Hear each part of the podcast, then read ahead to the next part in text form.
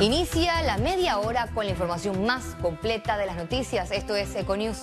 La diputada Ana Giselle Rosas fue reelecta este jueves como secretaria de la mujer del partido Cambio Democrático. La comisión nació de elecciones del Partido Cambio Democrático confirmó la victoria de Ana Giselle Rosas luego de superar la tendencia de las actas escrutadas. La diputada de la facción de Rómulo Rux superó a la candidata Nadine González de la línea de Yanivel Ábrego en una pelea política reñida.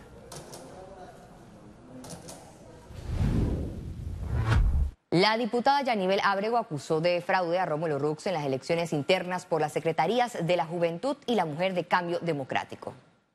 Este conteo de cinco días se fraguó el fraude orquestado por Rómulo Rux, que es el que lidera ese fraude, porque ha querido evitar enfrentarse una elección voto a voto con este equipo desde el día número uno y lo sigue evitando el día de hoy. Nosotros no vamos a permitir, vamos a luchar por nuestra secretaria de la mujer, porque Nadine González ganó con los votos. Las actas que están contando y que están subiendo al TER que nos, del link que nos dio el Tribunal Electoral para que tener transparencia no son las actas que nuestras copias rosadas tienen.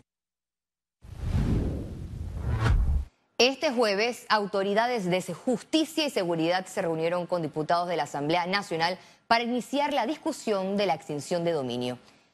El Ministerio Público destacó que ha demostrado la amplitud y compromiso para lograr una ley acorde a las necesidades del país, además de la presentación de propuestas de ajuste y reformas del proyecto del documento que lleva dos años de discusión en la Asamblea Nacional. El Ministerio Público ha tenido profesionales especializados en el tema formando parte de esta discusión. Seguimos nosotros abiertos a esta discusión, a hacer los ajustes y a perfeccionar este eh, proyecto de ley. Este tema tan delicado como lo de la extinción de dominio requiere precisamente que a la par de la Comisión de Gobierno, justamente concluyendo su trabajo un día X, la Comisión de Gobierno, inmediatamente una mesa técnica comienza a revisar artículo por artículo, de tal manera que podamos homologar esos artículos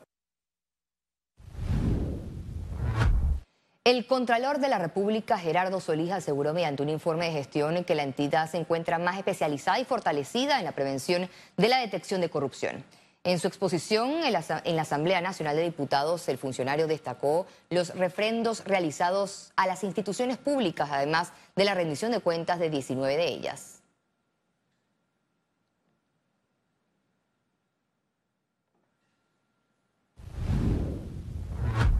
Este jueves se llevó a cabo la inauguración del Instituto de Meteorología e Hidrología de Panamá con el fin de crear conciencia de la importancia de esta profesión en el desarrollo nacional.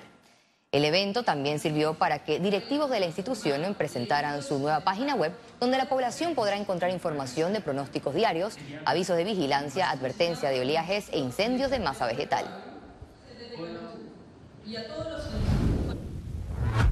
El próximo viernes 31 de marzo inician las actividades de conmemoración de la Semana Santa en las parroquias del Casco Antiguo. Así lo manifestaron autoridades de la Iglesia Católica en conferencia de prensa. Tras el desarrollo de la actividad, Monseñor José Domingo Ulloa expresó que urge un plan de acceso al casco antiguo que facilite a las personas participar de las actividades religiosas de este sector. Para este año se integran novedades como la procesión del Viernes Santo. Economía. La Cámara Panameña de la Construcción, es decir, CAPAC, anunció que realizará su feria de viviendas en abril con más de 300 proyectos inmobiliarios. Se trata de la vigésima edición de Expo Vivienda Capac 2023 a realizarse del 20 al 23 de abril en el Panama Convention Center en Amador. Este año bajo el lema La llave a tu futuro. Mostrando productos inmobiliarios eh, por el orden de 300, de 300 proyectos eh, en áreas ubicadas como área metropolitana, Panamá Este, Panamá Oeste, áreas de playa, eh, Chitré, David, Penonomé, entre otros. También vamos a contar con la participación eh, de 10 bancos de la plaza local, públicos y privados. Los precios de los proyectos oscilan en un rango entre 40 mil y 180 mil dólares. Para facilitar la asistencia a los visitantes al centro, vamos a contar con rutas gratuitas saliendo de Plaza 5 de Mayo al Panamá Convention Center, eh, cada 15 minutos ininterrumpida van a abrir, eso va a abrir una hora antes de feria y va a cerrar una hora posterior a la feria. Recomiendan asistir con documentos para una aplicación automática como cédula, comprobante de pago, carta de trabajo y ficha de seguro social. Adicional, CAPAC informó que las alzas en tasas de interés de Estados Unidos aún no representan un impacto para adquirir hipotecas en Panamá. Esta fórmula de interés preferencial aminora en gran medida eh, todos los, eh, los incrementos que pueda tener la Fed eh, ante las alzas. La feria contará con un horario de 3 de la tarde a 9 de la noche el jueves 20 y el viernes 21 de abril, mientras que el sábado 22 y domingo 23 estará de 11 de la mañana a 9 de la noche. Ciara Morris, Econews. El diputado Tito Rodríguez informó que su propuesta de aumentar el décimo tercer mes a los servidores públicos ya fue presentada al presidente de la República, Laurentino Cortizo. Se trata de un anteproyecto de ley que busca elevar el monto fijo en concepto del décimo de 170 dólares por partida a 250 dólares. El presidente Cortizo informó que se mantiene en averiguaciones con el Ministerio de Economía y Finanzas para analizar si se puede concretar. Tigo Business desarrolló este jueves una sesión interactiva con empresas para poner a prueba sus habilidades de ciberseguridad y capacidad de respuesta a ataques. Se trató del evento Low Wars Street Hunting for Prices, una experiencia en la que trabajadores de las áreas de tecnología de empresas visualizan la importancia de contar con un sistema de protección ante amenazas cibernéticas. La dinámica contó con cacería de hackers e identificación de riesgos en infraestructuras los más rápidos recibieron premios. Lo que estamos buscando nosotros es entrenar a las personas que soportan la parte técnica de las empresas en poder reaccionar rápidamente y de forma apropiada cuando tengan eventos de ciberseguridad. Lo que estamos haciendo es entrenándonos con una plataforma que nosotros utilizamos ya para monitorear 22 empresas en este país. Necesitan gente experimentada como, como lo que ofrece Tigo Business para explicarles lo que deben hacer dentro de la empresa. Mucho no es plata, mucho es capacitar al personal. Finalmente, eh, el eslabón más débil en la cadena de seguridad es el usuario, entonces hay que capacitar al usuario final para que no caiga en estas tendencias. Conexión financiera con Carlos Araúz. El pasado 10 de marzo, la quiebra del Silicon Valley Bank resultó un hecho impactante por ser de los mayores bancos de los Estados Unidos. ¿Cuál es el panorama mundial? ¿Podría afectar esto a Panamá? Esto nos hablará nuestro economista Carlos Araúz. Adelante, Carlos. Así es, Valeria. Los positivos resultados del sistema bancario panameño son dignos de reconocimiento y aplauso. Sin un banco central, ni seguros sobre depósitos, ni un banco de último recurso, la buena autorregulación y el rol del ente regulador se han combinado para crear un ambiente de tranquilidad necesaria para que un modelo económico que descansa en la industria de servicios prospere. La reciente caída del Silicon Valley Bank en Estados Unidos obliga a un alto para reflexionar por qué ocurren estas tragedias financieras. La quiebra y posterior intervención del banco es la más grande en 15 años desde la crisis financiera del 2008.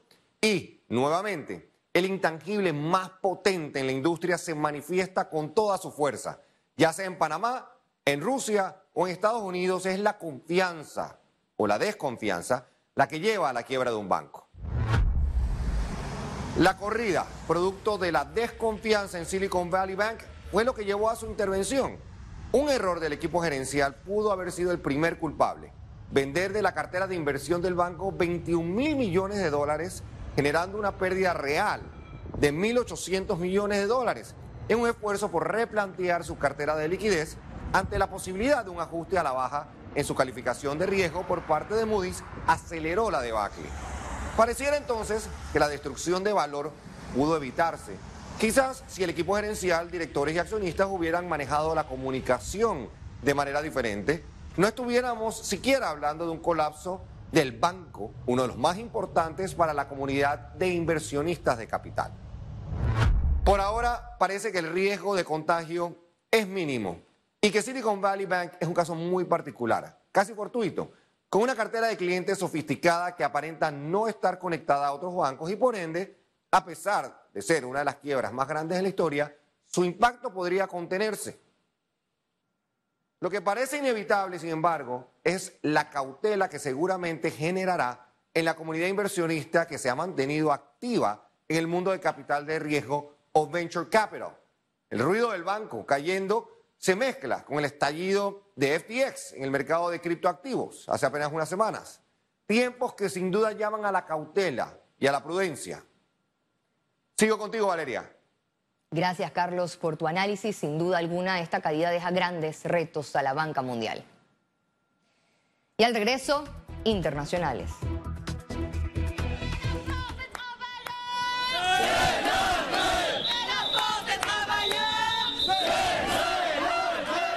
En breve, conozca qué efectos dejó la nueva jornada de protestas contra las reformas de pensiones en Francia.